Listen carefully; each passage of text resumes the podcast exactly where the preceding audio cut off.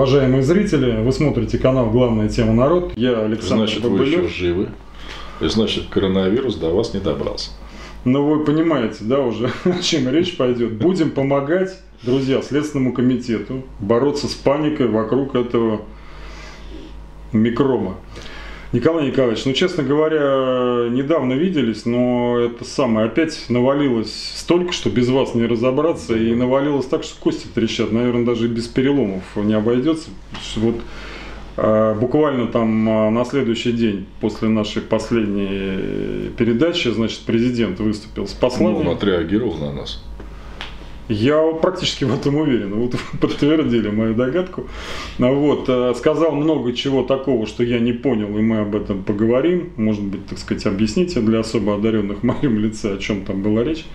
Вот. Но давайте начнем с темы, с которой просто не избежать. Да, вот у нас, э, значит, э, за окнами дома такое интересное состояние жизни, называется самоизоляция. Честно говоря, смешного мало, потому что мне люди, и главтемовские участники с регионов пишут, что если вся эта мера, не уж не знаю какая, антикризисная или наоборот способствующая кризису, продлится до 14 числа, у 50% людей кончатся деньги.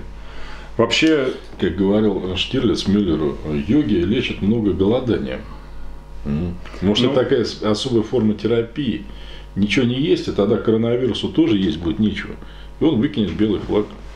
Ну, это, конечно, интересная идея, но, понимаете, к голоданию нужно прийти, надо себя ментально подготовить, это же не просто вот так. Путин этим занимается. Но только он не себя готовит, я боюсь, а нас. Ну, давайте, наверное, по самоизоляции начнем с юридической стороны, а потом про микроб э, поговорим. У нас фактуры с вами много, мы уже практически с вами вирусологами стали, эпидемиологами. Ну, я тут так сказать, вы, вы разобрались же в вопросе. Давайте, так сказать, людей успокоим как-то, хоть, хоть как-то. По... Что касается юридической стороны вопроса, это же самоизоляция, это не чрезвычайная ситуация, но и что это? Ну и огр... ну, ограничение как при чрезвычайной ситуации? Ну, конечно, Собянин не имел права вводить все те меры, что он ввел. На это ему указывают даже депутаты Ядроса. Уже, наверное, думаю, ну что, Сергей... Клишеса имеете в виду?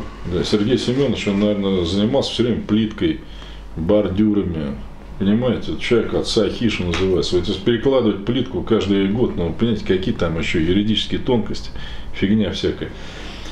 Самое главное, понимаете, одно дело он рекомендует, имеет полное право. Я ему, говорю, тоже рекомендую плитку пореже перекладывать, но он меня чуть не слушает нифига. Но то есть, если он рекомендует оставаться дома, ну, его право. Я не вижу в этом абсолютно вот никакого там сермяжного смысла. Ну, в конце концов, знаете, это требование, как у бабочки Махаона. Пользы никакой, ну и вреда, может быть, не было по отношению к людям старше 65. Но они особо нигде не работают. По концертам они особо тоже не ходят. В Италии они тоже не ездят. Но в магазины они ходят, в аптеке они ходят. Мусор они тоже выбрасывают. К ним э, дети приезжают. Что, что эта мера означала с точки зрения борьбы с болезнью, я вообще не понимаю. Какая хоть связь-то здесь? Вообще интересно. Плюс пребывание в закрытом помещении, по-моему, не очень способствует иммунитету, насколько я знаю. Естественно. То есть, а другое дело, когда начали, понимаете, вот поганое, подлое, мелкое жлобство, понимаете, когда старикам, которых они все ободрали сначала до нитки, говорят, а чтобы козлы лишний раз на общественном транспорте не ездили и воздух нам не портили, мы вам льготу уберем. То есть езжайте за свой счет, вот тогда у вас охота пропадет. Ну что это? это? Нет, я понимаю, что Собянин судит по себе, что кроме бабла его вот вообще в жизни ничего не интересует, что книжек он кроме букваря, наверное, не читал и прочее. Но что над людьми-то издеваться, в конце концов? А у них что ли год, что ли, очень много? При Собянине. Про Лужкоев были, сейчас вообще никаких нет. Ну и, наконец, еще раз, вот продовольственные магазины пусть работают. Ах, да, да, зоомагазины тоже, да, хорошо. Остальные нет. То есть в продовольственном магазине заразиться нельзя. Э, в обувном можно. Так что ли? Или типа, ну, без обуви походишь, блин, козел. Ну, да, без еды тяжело, а так босичком можешь и побегать, если что. Какая тут хоть логика? Понимаете, вот немцы пошли по пути массового тестирования. Почему этому Собянину не закупить тесты, протестировать хотя бы сотрудников мэрии? Вот, предположим, протестировали сотрудников МФЦ услуги. Они нормальные. Все, надеваешь маску, перчик, пусть работает. Чего закрывать-то? Вируса у них нет, ну, предположим, да? Ну и все. Нет, тестировать это бабки надо тратить. Понимаете, немцы протестировали несколько сот тысяч человек уже. Безотносительно, есть у них какие-то симптомы. И, кстати, по итогам э, этих широких тестов выяснилось, что смертность все-таки 0,1, да, 0,1, а не 4%, как нам там рассказывают. Да, ну то есть у нас не хотят никого тестировать. Дальше.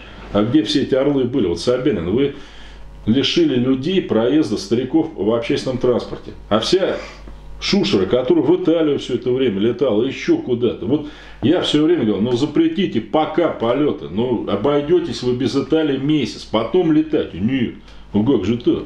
Как мы без Италии? Как я это на лыжах в Кушавельне? Вы что? Опять, ладно, не хотите запрещать, ну прилетели люди оттуда, ну посадите вот их на карантин на 14 дней, куда-нибудь, не в больницу, просто какое-то закрытое помещение под надзор. Не, ну это же классные люди, правильно? Как их можно трогать? Результат-то, видите, у нас все случаи инфекции, все завозные. Все. Причем в последнее время. В Италии официально объявили о борьбе 28 января. Э, летали от пуза, понимаете. Вот в Хабаровский край все завезли из Италии. Не из Китая, как казалось бы, да. Вот смотрите, опять в Китае э, объявили о начале борьбы 30 декабря прошлого года. Все, с границу с Китаем закрыли, все замечательно. А почему с Италией не закрыли? Потому что в Китае на высокую моду никто не летает. Вил там, как у Соловьева, тоже ни у кого нет. Ну и что с ним, с Китаем? А туда, не, ну как мы без Италии? Без Италии нельзя. А страдает из-за этого теперь наш бизнес, наше население, которое из-за того, что они не вовремя не прикрыли полеты, оно вынуждено теперь сидеть по домам. За что их-то наказали? Всех остальных. За что убили бизнес тех людей, которые никуда не летали, вообще не собирались даже. Понимаете, нет, сначала они валяли дурака все это время опасаясь закрыть полеты в свои любимые страны. А теперь не, всем сидеть. Вообще, какая вам Италия? Вы под Москвой не поедете, сидеть дома. И что? Вот понимаете, если вирус попал в организм человека, от того, что человек дома сидит, вот что поменяется? Вирус пойдет на улицу и распрощается, что ли? Пойдет еще кого-то искать. Это, это, знаете, вот по пути наименьшего сопротивления называется. Маски, неохота, тесты, неохота, вакцины тоже заниматься неохота, там, вот, и всем сидеть. Знаете, как в песне Женя Лукашина, да? Если вы не живете, то вам и не умирать, правильно? Ну, что касается не умирать, я вот тут этот последний тезис соспорю, потому что, ну, вы знаете лучше меня, э, инфраструктура современных городов на 30% состоит из сфер услуг. Это парикмахерские, это салоны, Мне что... Мне кажется, даже больше, чем на 30%. Ну, э, это по Нью-Йорку данные, я по Москве. У нас значительная часть экономики – это услуги. Значит, вы правильно сказали, что работают продуктовые магазины, но не работают промтоварные. Э, вы знаете, у меня небольшой бизнес, есть два розничных магазина. Хочу сказать, что в будний день туда заходит 5 или 6 человек речь не идет ни о какой дистанции между покупателями, очередь в кассу не стоит. Ну, просто вот такая у нас экономическая ситуация веселая. И такой замечательный покупательский спрос, что как бы магазины с противоэпидемиологической точки зрения, ну, просто идеальные объекты. Тем не менее, их закрыли. Коллеги предприниматели мне говорят, что нас обязали платить зарплату, из чего не знаю, выручки нет. Арендные платежи. То есть к 14 числу у нас от городской структуры, Николай Николаевич, будут развалины. А ведь смотрите, опять, вот у нас, скажем, предприниматели говорят логично. Смотрите, вы мне не даете работу. Не я сам, вы мне запрещаете работу. Хорошо. Тогда запретите мне одновременно платить налоги. Не отсрочьте, а запретите. Я же уже как бы эту неделю не нагоню. Вы же мне неделю еще в год не добавите, правильно? Хорошо, не даете работать две недели, пусть я налоги не буду платить дальше. В Америке так и поступили. Полная отсрочка по платежам арендным. Причем как э, тем, кто квартиры снимает, так и тем, кто арендует помещение под бизнес. Но вы же мне не даете, это не я сам. Если вы приняли такое решение, принимайте по полной. Но у нас ведь кто главный арендатор-то? Арендодатель, точнее. Либо сам Собянин, либо связанные с ним структуры. Нет, нет, вы, конечно, не работаете нигде, это ваше собачье дело, а бабло на обочку. То есть, понимаете, жлобство, доходящее уже просто со стариков содрать бабло, чтобы они не ездили в транспорте.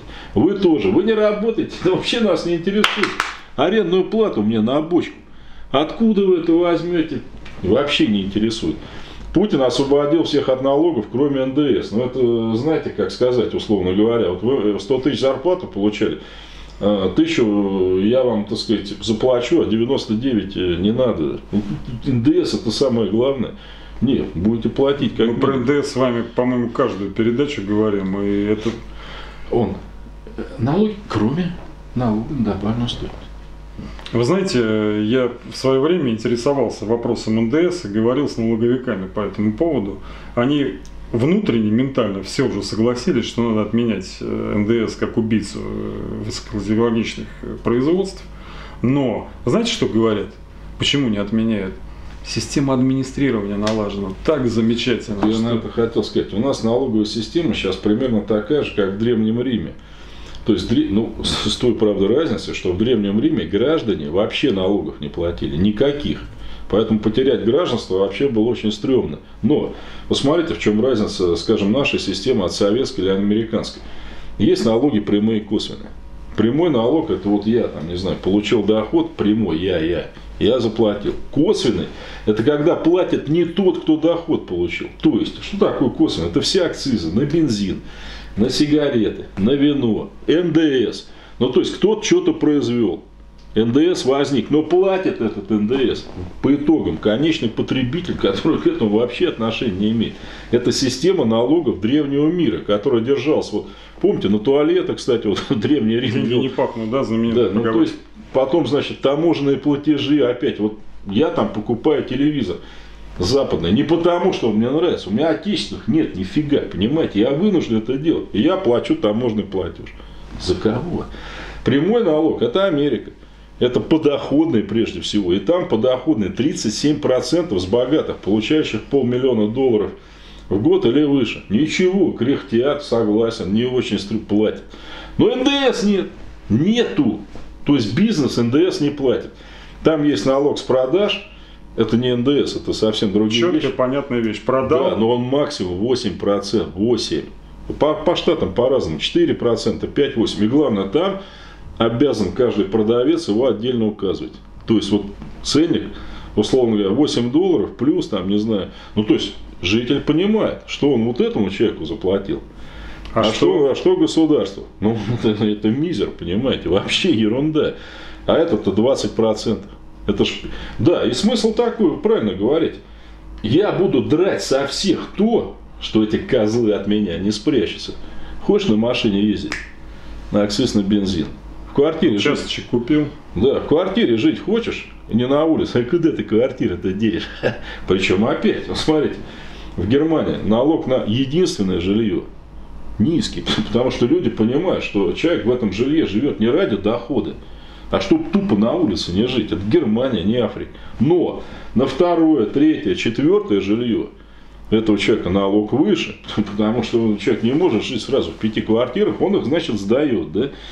У нас нет. У нас вот все богатые, они же друзья Путина, они нифига ничего не платят. Просто вот по нулям. Мало того, вы знаете, если вы экспортируете, вам еще НДС возмещать. Ну, красота, понимаете, вот просто замечательно. А вы все башляете. Да, сейчас вклад хотите сделать? Ну вы нахал вообще. Ну вы что, платите деньги с вклада. А когда человек в чемодане нал возит за границу, нал не русский, в евро, не, хороший мужик, столб российского бизнеса, капитан, трогать нельзя. Если французская полиция его замела, безобразие, это нападки на Российскую Федерацию, будем мочить. Раль Дугин, виолончелист, держит деньги в офшорах, замечательный человек. Настоящий патриот Родины. Все ради детей. Николай Николаевич, сейчас офшоры не модно. Сейчас новый тренд – вывозить кэш и прятать его в ячейках. Ну, что... ну, мы это тоже сказали. Это очень достойные люди. Причем, заметьте, французская полиция почему-то легко их всех берет, понимаете, вот без проблем.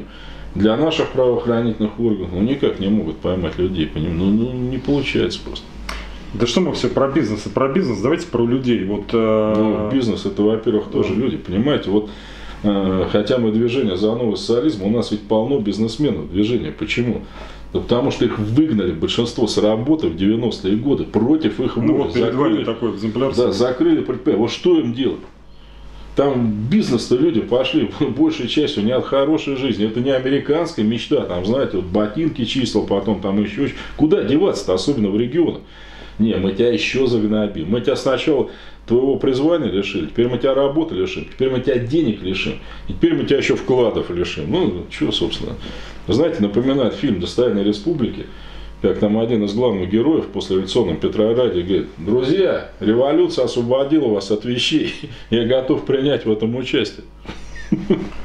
Вот э, что касается зарплат, которые президент э, обязал платить людям, пока они находятся в режиме вот этой вот э, нерабочей недели или самоизоляции, ну мы к ней вернемся, там поговорим чуть подробнее.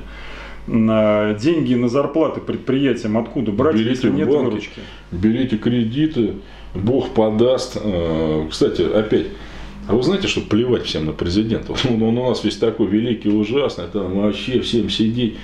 Значит, мне вот сейчас с места сообщает, значит, работодатель говорит, тебе президент обещал выходной, пусть он и платит. Первый вариант. Второй вариант. «Э, Ну, мы тебе заплатим, но немного. Сколько? А, он что-то там говорил, 12 130 рублей? 12 130 рублей. Третий вариант. Работать хочешь? Хочешь. Пиши заявление об отпуске без сохранения.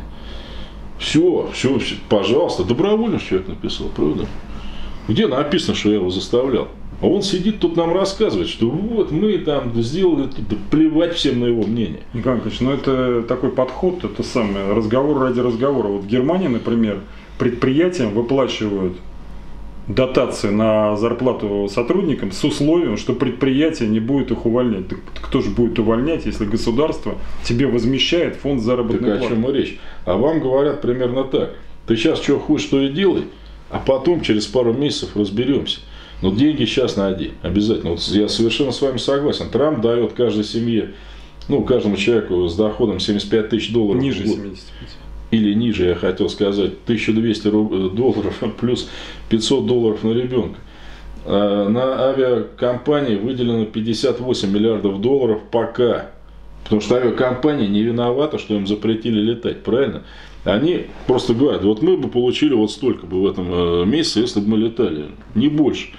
Им говорят, хорошо, получите, но, заметьте, как там ведут дело, под залог ваших акций. Значит, то есть мы вам деньги даем, но если вы их не вернете, компания будет государственной, налогоплательщиков, которые вам деньги дали. И самое главное, два года, если вы хотите взять этот кредит, вы не имеете права повышать зарплату топ-менеджменту ни на один цент. А когда они, кстати, давали э, кредиты General Motors э, ну, после кризиса восьмого года, там же вообще была история, вот показано, что у них есть демократия, а у нас хрен знает что. General Motors решил одно время, что нехрен заниматься каким-то автомобилем, мы будем играть деньгами. Играли, играли, все проиграли, значит. Прилетели на джете управляющие этой компанией, значит, в Конгресс и говорят, баблишко не дадите там. Те говорят, вы на чем прилетели? На эти самые депутаты. «Э, На самолете, назад. Сесть на вашу машину, которую вы производите. Всем на одну. Ехать из Детройта и Чикаго к нам сюда, в Вашингтон, останавливаться в каждом городе, проводить митинг, убеждать налогоплательщиков, что нам нужны деньги. После этого к нам. Они все это сделали, приперлись. Тем тоже говорят, хорошо, деньги дадим с условием, ты вон, ты тоже вон. Вы довели компанию до этого. Пошли к чертовой матери отсюда. Пришли другие. Хороший момент прозвучал. Да, пришли другие, значит. Дальше. Да, кредит мы вам даем, но компания поступает в государственную собственность. Вот вы переписываете акции General Motors на нас, на Соединенные Штаты Америки.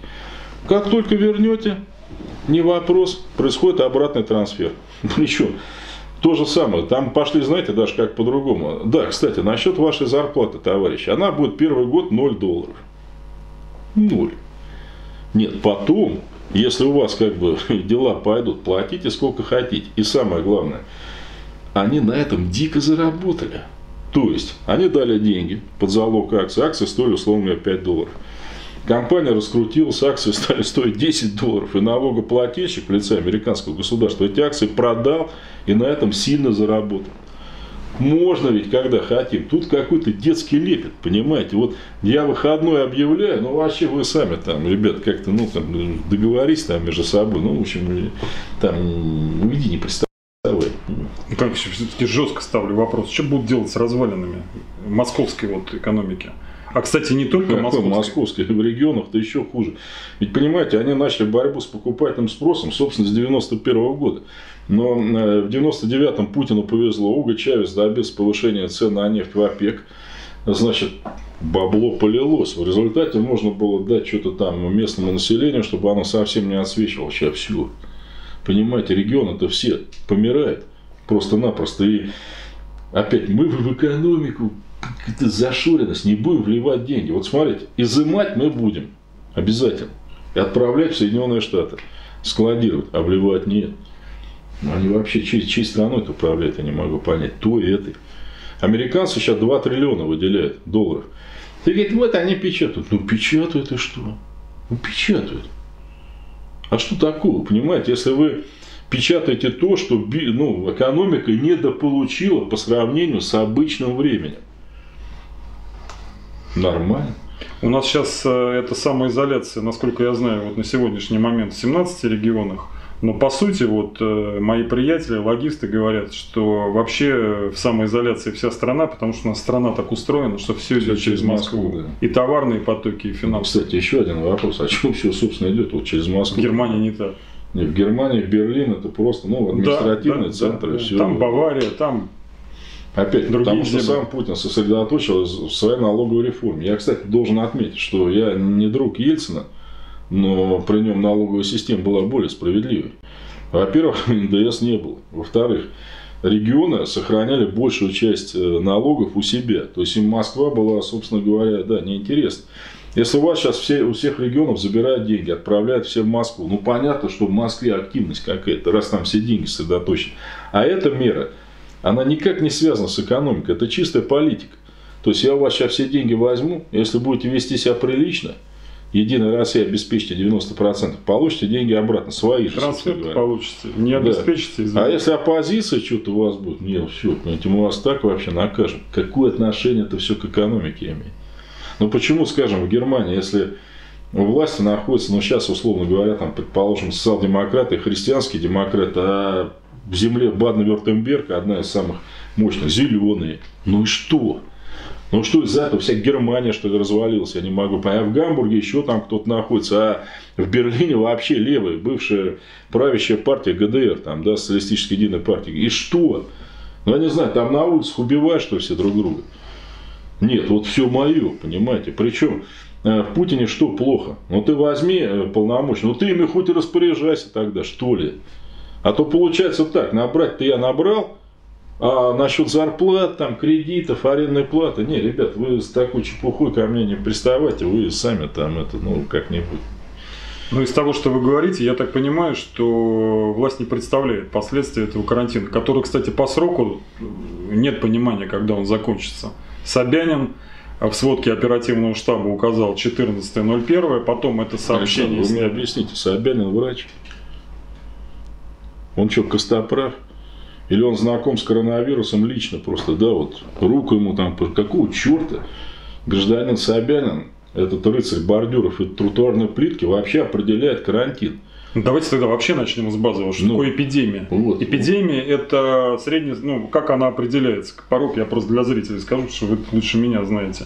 Это э, среднестатистическая заболеваемость, друзья, ОРВИ на этой конкретной территории. Именно подчеркну, в городах понятно, люди живут плотнее, значит, заболеваемость больше. В сельской местности понятно, что меньше.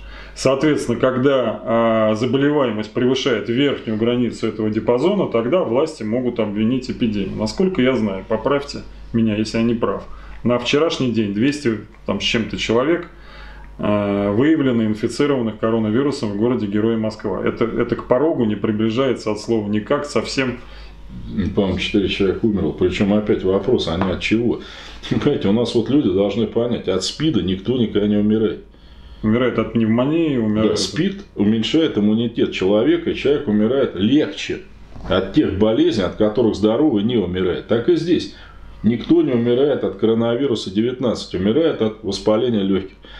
Воспаление легких может быть как осложнение при гриппе, при ангине, все то же самое. Методы лечения, все, все абсолютно те же самые. Всемирная организация здравоохранения, знаете, что рекомендует? Процетамол. По-простому. А вы как, кстати, оцениваете эту организацию? Сейчас ее критикуют все больше и больше. Вот в основном люди, которые склонны паниковать, они все время ссылаются на ВОЗ. Но вы же прекрасно знаете, что руководство ВОЗ сменили после вот этой так называемой эпидемии атипичной да, пневмонии, когда они преувеличили масштаб проблемы. Ну, вы знаете, это вот как э, характерное нашим, э, для наших чиновников. У нас вот многие псевдолевые супердятлы говорят, что это вообще заговор, там вся это, весь этот карантин, там что-то госпереворот. Нет, это тупизна просто, понимаете. Вот вы чиновник, вам говорят, что-то надо делать. Ну, что делать так? Тестировать, блин, что-то надо закупать вообще там, я не знаю, там э, маски, а масок нету. О, о, пусть козлы дома сидят. Замеч... Я же сделал. Да, может быть, я сделал избыточно. Но я сделал.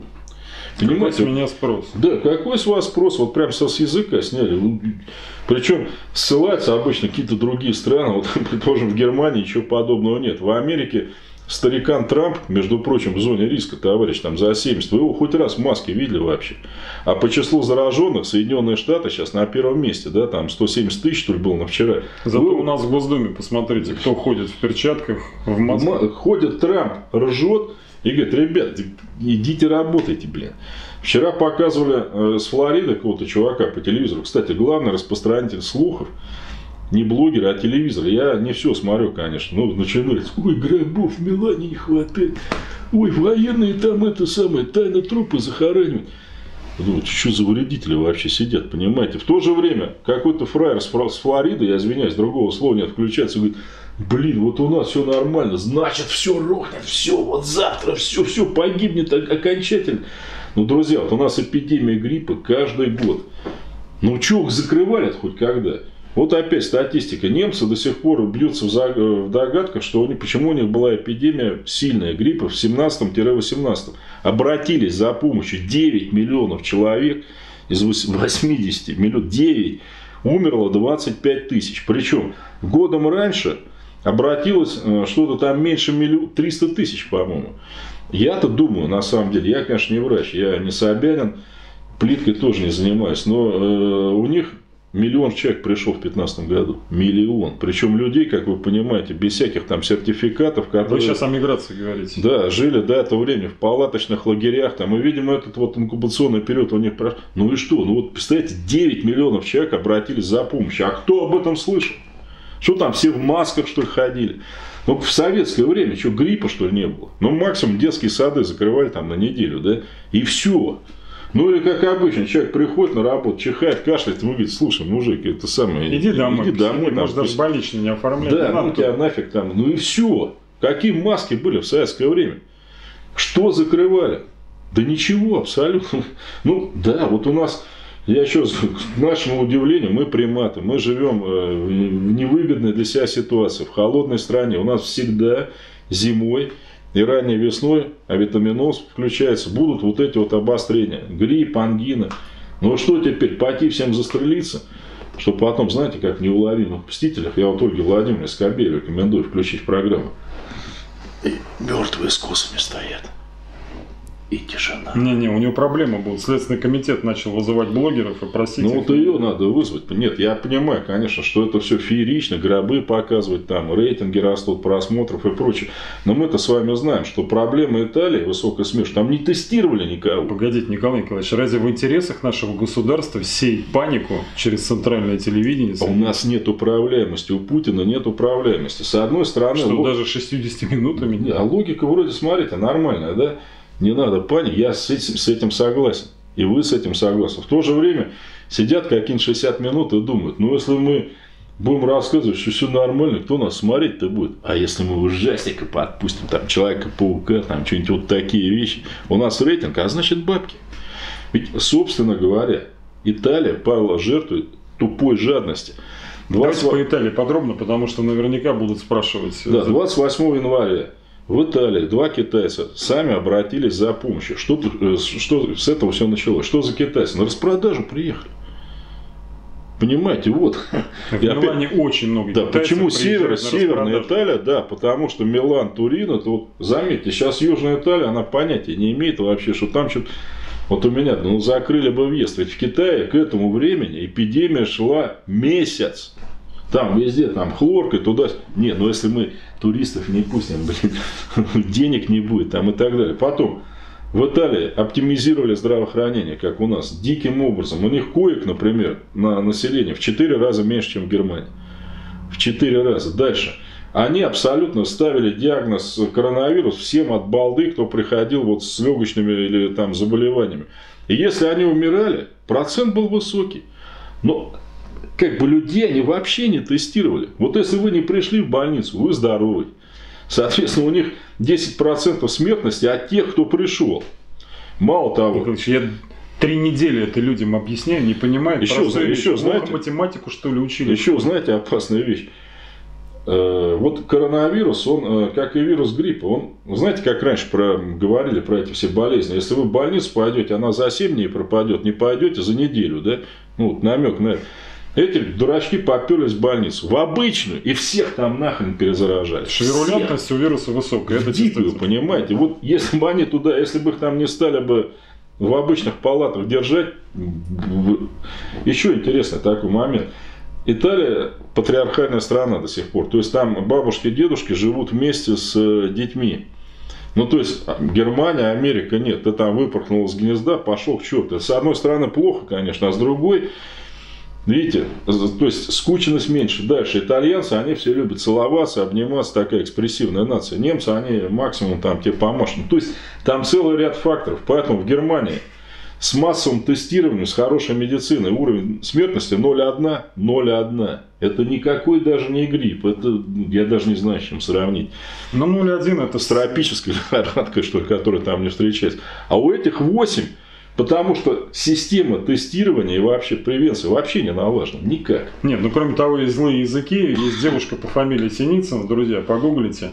Она рассказывает о приписках смертности. Потому что, ну я вам рассказывал ситуацию за кадром. Вот в Дагестане была в 94 году эпидемия холеры. Ну любая администрация заинтересована в том, чтобы преувеличить масштаб проблемы, получить больше денег. Ну, друзья, ну Италия это родина мафии и коррупции. Ну, чего от них хотите? Объективной статистики? Вот у немцев статистика объективная, люди привычны к порядку. Не, ну заметьте, никто Германию на ключ-то не закрыл, правильно? Ну что, и Америку никто не закрыл. Хотя немцы, немцы считают, они тоже, кстати, огромные деньги сейчас влили в экономику, заняли причем даже. То есть они долги немцы не брали лет пять. Она у них есть, почему бы не влить? Нет, ну взяли даже в долг. Причем они говорят, даже сейчас, вот несмотря на все то, мы ожидаем падения. ВВП в этом году на 4%. В Китайцы, среднем по миру 10 теперь. китайцы выходят в ноль по, по оптимистическому варианту. У них 6 плюс ожидалось. У нас и так нифига не было ничего. Понимаете, у нас и так экономика разваливалась. И теперь по ней ударили за всех сил. Я уж не говорю о не знаю, каком-то антироссийском э, заявлении Путина о налоге на банковские вклады. Мы это чуть попозже коснемся. Мы послание президента разберем а, подробно. Я вот, раз уж вы заговорили о Трампе, Кстати, я хочу сказать, что коронавирус, он э, пока не передается от домашних животных к человеку, но от человека к домашним животным передается. Уже у двух собак, значит, нашли у одной кошки, но так как эти кошки и собаки нормальные живые существа, интернета 60 минут не смотрят, они не догадываются о том, что они больны. У них вообще нет никаких ни симптомов, нифига, просто вот ничего. Нашли, я извиняюсь, в выделениях. Решили проверить на всякий. Ну и все. да нет, ну, этот вирус известен 65-го 65 года. года, 40 лет. Ну, это все давно вокруг нас. Я вот, знаете, в своей аудиостатье предположил, что людей испугало слово «корона». Вот как-то звучит зловеще, да, согласитесь. Вот Нет, был и плюс- тигр и был королевский Нет, тигр. и плюс еще эти самые его э, фотографии увеличенные, да, такой типа осьминожек. Маленький там, где со щупальцем. Как, как э, противокорабельная мина, да, такая времен войны. Что-то такое опасное. Ну, кстати, именно коронавирус был ближневосточный, так называемый грипп от 13 года, он тоже корона... другим коронавирусом был и, и вызван. Их вообще 40 известных Ну, они мутируют, там увеличиваются со временем. Ну, то есть они ничего... Вы понимаете, вот люди, если бы никто не знал про коронавирусы, как бы их тестировали-то? Ну, их же тестируют легко, потому что они давно известны. А если бы о них никто ничего не знал, так тестов-то не было бы тогда. Слушайте, Николай Николаевич, сейчас в программе произойдет сенсация, потому что я вот все-таки предлагаю к Дональду Фредовичу вернуться. И сказать, что это, наверное, единственный э, руководитель своей страны, который осмелился вслух, ну то есть он понимает, что он сейчас от всей этой комарили паникеров огребет. Он сказал, американцы, пора возвращаться к работе. Ну, будут кстати. самоубийства, будут э, поломанные судьбы, будут банкротства. Проблема в том, что значит, вот этот вызов, если это вообще вызов, на него ответ, ну просто очевидно, непропорциональный. Такое впечатление, что это птичий грипп, свиной и еще чума бубонная в одном флаконе. Но мы же этого не видим. Кстати, Фредович, надо еще что отдать должное. Ребят, это не, не шутка, что я сейчас скажу. Вот в этом пакете помощи, который американцы вдунули сейчас в свою экономику, 2 триллиона. Кстати, я должен сказать, это самый большой пакет экономического стимулирования в Америке за всю историю США. Народ, в случае чего, знаете, за ценой не стоит. С одной с одним исключением. Ни одно предприятие, связанное с президентом, законодателями и министрами, помощь получить не должно. Вот так. Вот это демократия. Хотя Трамп, как эти бизнесмены, у него сейчас империя управляет раз, наверное, ну раз у него там казино, тоже, наверное, от этого страдает. Но типа то есть, понимаете, у них э, все-таки есть осознание, что государственная должность это не только кормушка. И не столько кормушка, а это просто, да, еще как Наивные люди какие Какие-то ограничения. Ну, правильный взгляд. Ну что это у Фредовича одна загородная резиденция. Он от зарплаты, по-моему, еще к тому же отказывался. Да, нет, ну это он давно, С самого начала. он это сам обещал, он это сделал. Путин себе за последнее время, когда он говорил, что да, на 10 тысяч рублей жить тяжело, он себе повысил несколько раз. Ну, потому что, видимо, до этого тоже ему было тяжело. Переходим к обращению президента. Лет 10 назад или 12, сейчас уже бог памяти мне не даст, все-таки возраст уже, друзья. На экраны вышел фильм «Король говорит». Ну, это на фильм на исторической конве про обращение Георга, по-моему, Пятого к нациям перед началом на Второй мировой войны с Германией. Король, он заикался, и он преодолел этот свой вот ораторский недостаток, обратился к своей нации, он ее мобилизовал, сплотил. И... Значит, вот наш король тоже к нам обратился. Значит, цель этого послания какая была, на ваш взгляд?